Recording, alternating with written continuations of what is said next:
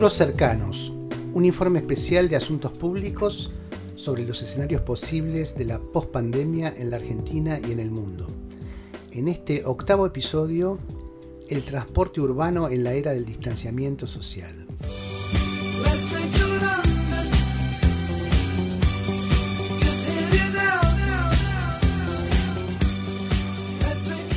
La crisis generada por el COVID-19 ha asestado un fuerte golpe al transporte público en las grandes ciudades. Se cree que 7 de cada 10 viajes en las ciudades de América Latina se realizan en transporte público o en colectivo. Y en las primeras semanas de cuarentena en Buenos Aires, el tráfico de pasajeros en los colectivos y los subtes cayó hasta un 90%. Pero en la medida en que las economías retornan a una cierta normalidad, el funcionamiento de los subtes, los buses y los trenes, con su masividad y cercanía física entre los pasajeros, está entre las principales fuentes de contagio y por lo tanto de preocupación para las estrategias epidemiológicas de los países.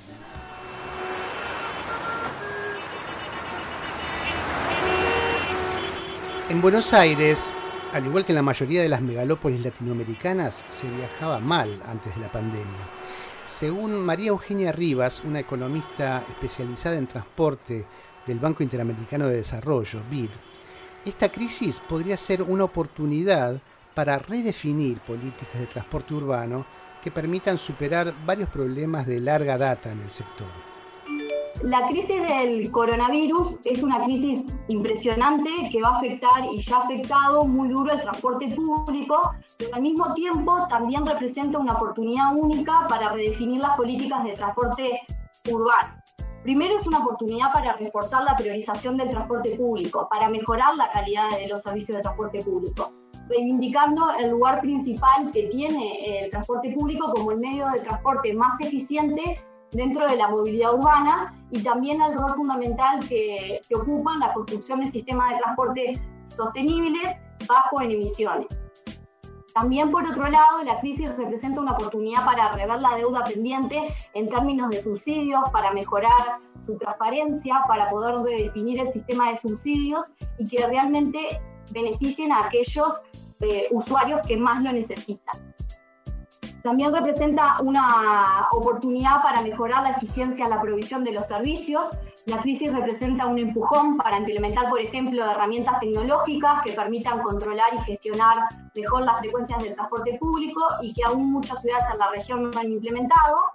Y por último, pero no menos importante, la crisis pone de relieve hoy más que nunca la necesidad de desarrollar políticas integrales que incluyan obviamente la priorización del transporte público y la mejora de la calidad del transporte público, pero también que incluyan al mismo tiempo medidas que desincentiven el uso del transporte privado, medidas que promuevan el uso del transporte activo, es decir, de los viajes a pie y de los viajes en bicicleta, así como también políticas que permitan la planificación integrada de los sistemas de transporte al uso del suelo.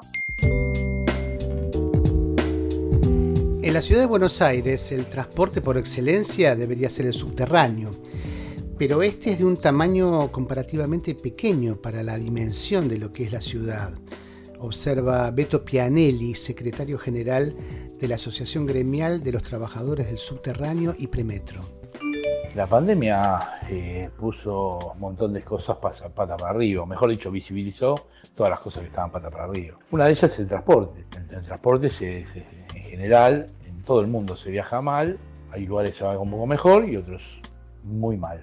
En la Argentina, si uno lo mira desde el punto de vista de lo que es la ciudad de Buenos Aires, lo que vamos a ver es que es una ciudad con 3 millones de habitantes y tiene un subterráneo, que es el transporte por excelencia, las grandes ciudades, los metros, ya sea por arriba o por abajo, ¿no? en cualquiera de los dos, las, las dos variantes de metro. Es un metro chiquitísimo para este tipo de ciudad.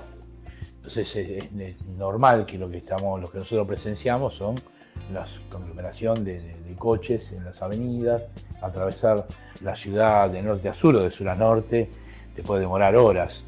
Y eso centralmente tiene que ver con que no hay un sistema de transporte adecuado a una ciudad de estas características. Para dar solamente un ejemplo, Madrid una ciudad que tiene también 3 millones de habitantes y no tiene un conurbano en el cual ingresan todos los días aproximadamente entre 2 y 3 millones de personas más, y sin embargo tiene 360 kilómetros de metro. Y no tiene un conurbano como tenemos nosotros. Nosotros tenemos solamente 60, es decir, acá venimos muy rezagados en la construcción de metro.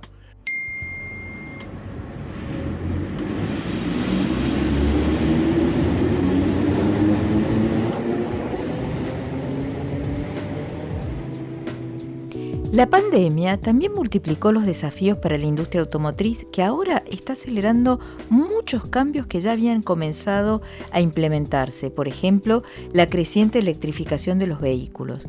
Diego Prado es director de asuntos corporativos de Toyota y nos cuenta cómo ve este gigante japonés el futuro cercano de esta industria centenaria. Hoy nuestro entorno de vida ha cambiado a una velocidad sin precedentes y creemos que en los próximos cinco años la industria automotriz va a enfrentar cambios mayores a los vividos en los últimos 100. Porque nuestra industria ya no solo hace autos, hacemos movilidad. El desarrollo de vehículos conectados y autónomos, los nuevos servicios de movilidad y de car sharing y la incorporación de nuevos sistemas de propulsión alternativa son algunas de las características de un futuro cercano. Nuestro objetivo final es desarrollar tecnologías seguras y bajas en carbono, mediante la interacción con las infraestructuras de transporte que fijen las bases de una movilidad sostenible y responsable en el futuro. En nuestro país, el lanzamiento de tres nuevos vehículos híbridos el año pasado y la consolidación de Quinto como nuestra nueva plataforma de movilidad son algunas de las huellas que vamos dejando en el camino hacia el futuro de la movilidad y el cuidado del medio ambiente. Para la alemana Volkswagen, que es el mayor fabricante europeo, la movilidad eléctrica es hoy la prioridad y así lo explica su directora de Asuntos Corporativos, Angie Stelzer. El grupo Volkswagen está viviendo la transformación más importante en su historia a nivel global.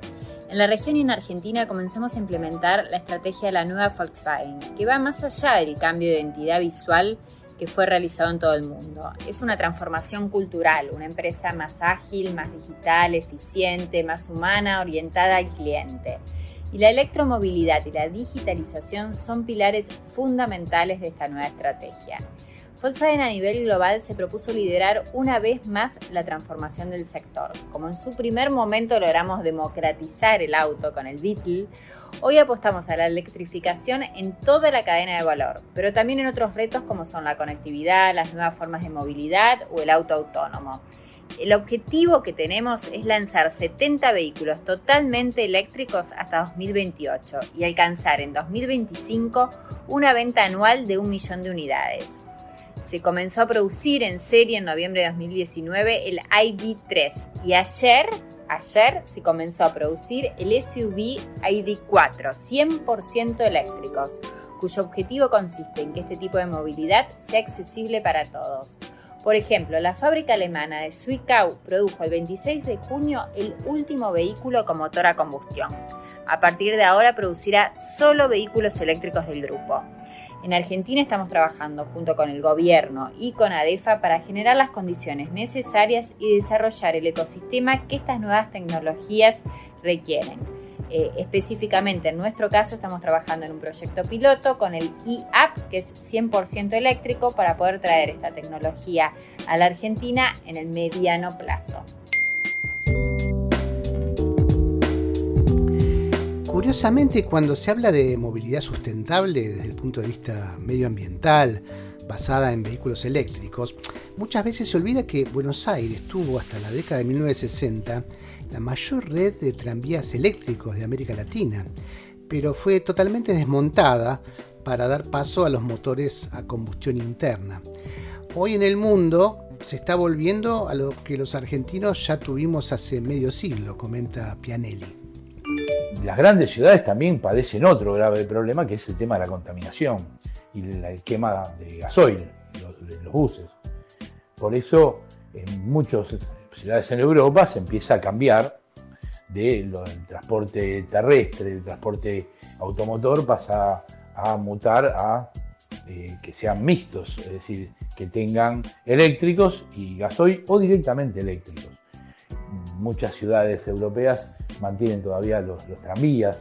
Acá lo que se hizo en la ciudad de Buenos Aires con los tranvías fue realmente una brutalidad. Teníamos la red más importante de tranvía de América Latina y se desmontó, no dejaron ninguno.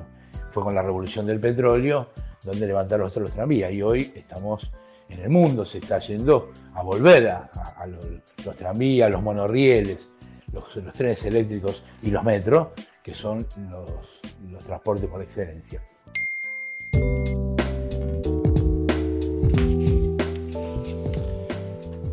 A medida que las actividades económicas vuelven a reactivarse, queda pendiente el problema de cómo se mejora el transporte público para superar precisamente el miedo al contagio que producen las aglomeraciones. Durante una conferencia de hace poquito tiempo, expertos en transporte analizaron eh, para el BID eh, en un webinar una serie de acciones que deberían implementarse para aumentar la confianza. La escuchamos a María Eugenia Rivas. Obviamente que la crisis y el, miedo al contagio hace que el transporte público se vea resentido. Eh, eh, en, este, mm, eh, en este sentido es sumamente importante trabajar en políticas integradas que, aborden los problemas de manera integral. Es decir, para evitar el aumento del uso del vehículo privado, tenemos que mejorar la calidad y la confianza en el sistema de transporte público, en especial en estas condiciones tan particulares que estamos viviendo además también obviamente de eh, fomentar el uso del transporte activo. En relación a, qué medidas podemos, por ejemplo, implementar para mejorar la calidad y la confianza del sistema de transporte público, eh, en, estos momentos tan particulares, bueno, se pueden implementar eh, corredores exclusivos de buses, que lo que permite hacer es, reducir el número de pasajeros por vehículo. Si, si, mantenemos, por ejemplo, la flota constante y mejoramos la velocidad de circulación, eso se traduce en una disminución en el número de pasajeros por bus, ya que la reducción a los tiempos de viaje se va a traducir en un aumento de, la, de las frecuencias del servicio.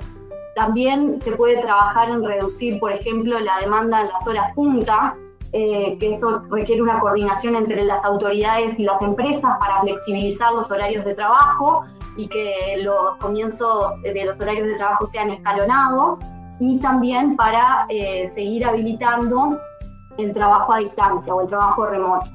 También em, otra manera de, enfrentar o de, mejorar la, confianza y la calidad del sistema tiene que ver con mejorar la regularidad en las frecuencias del transporte público eh, a través de la implementación, por ejemplo, de herramientas tecnológicas que lo que hacen es eh, evitar que buses viajen llenos y otros buses viajen vacíos.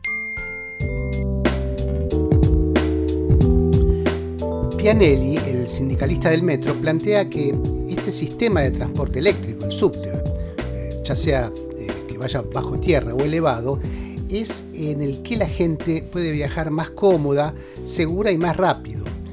Pero también reconoce que en las megalópolis no hay transporte que valga. Lo que hay que discutir también, y esta pandemia lo puso en evidencia, que las grandes conglomeraciones eh, tienen un problema, porque no hay transporte que valga. Es decir, no hay cantidad. Nueva York tiene un metro gigantesco y sin embargo, así todo, eh, en las horas picos no se viaja como en Argentina, pero se viaja apretado. Eh, ni hablar en los países asiáticos, donde son muy, los metros que son gigantescos, también se viajan sin nada.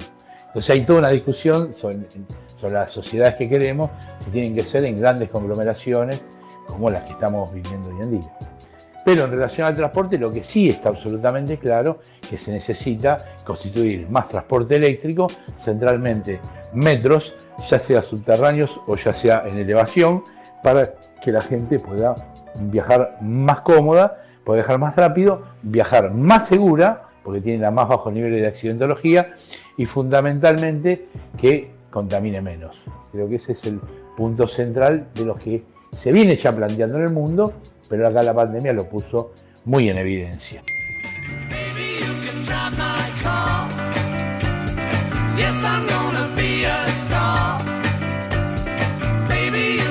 Agradecemos a Diego Prado, Angie Stelzer y Beto Pianelli por su participación. y a ustedes por escuchar Futuros Cercanos, un informe especial de asuntos públicos sobre los escenarios posibles de la pospandemia en la Argentina y en el mundo. En el próximo episodio, la salud en tiempos de pandemia. Los esperamos.